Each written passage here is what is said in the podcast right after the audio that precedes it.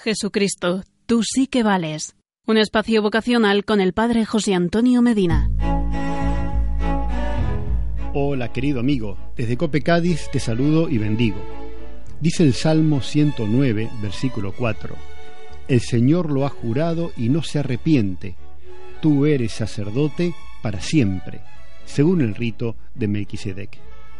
Y en la carta a los Hebreos encontramos esta definición del sacerdote. El sacerdote es un hombre escogido entre los hombres y está constituido en favor de los hombres en lo que se refiere a Dios, para ofrecer dones y sacrificios por los pecados. Por eso el sacerdote, mediador entre Dios y los hombres, está íntimamente ligado al sacrificio que ofrece, pues este es el principal acto de culto, en el que se expresa la adoración que la criatura tributa a su Creador. En el Antiguo Testamento, los sacrificios eran ofrendas que se hacían a Dios en reconocimiento de su soberanía y en agradecimiento por los dones recibidos, mediante la destrucción total o parcial de la víctima sobre un altar. Eran símbolo e imagen del auténtico sacrificio que Jesucristo, llegada a la plenitud de los tiempos, habría de ofrecer en el Calvario. Allí, constituido sumo sacerdote para siempre, Jesús se ofreció a sí mismo como víctima gratísima a Dios, de valor infinito. Quiso ser al mismo tiempo sacerdote, víctima y altar. En el Calvario, Jesús, sumo sacerdote, hizo la ofrenda de alabanza y acción de gracias más grata a Dios que pueda concebirse. Fue tan perfecto este sacrificio de Cristo que no puede pensarse otro mayor.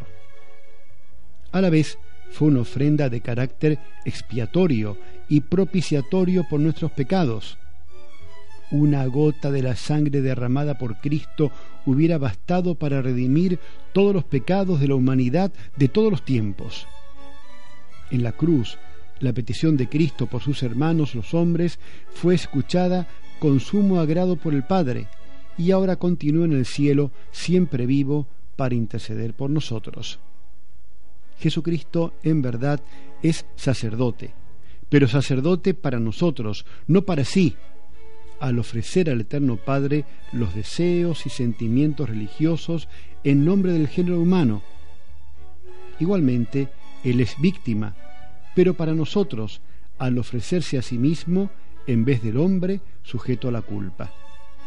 Pues bien, aquello del apóstol tened en vuestros corazones los mismos sentimientos que tuvo Jesucristo en el suyo, exige a todos los cristianos que reproduzcamos en sí, en cuanto nos sea posible, aquel sentimiento que tenía el Divino Redentor cuando se ofrecía en sacrificio, es decir, que imitemos su humildad y elevemos a la suma majestad de Dios la adoración, el honor, la alabanza y la acción de gracias.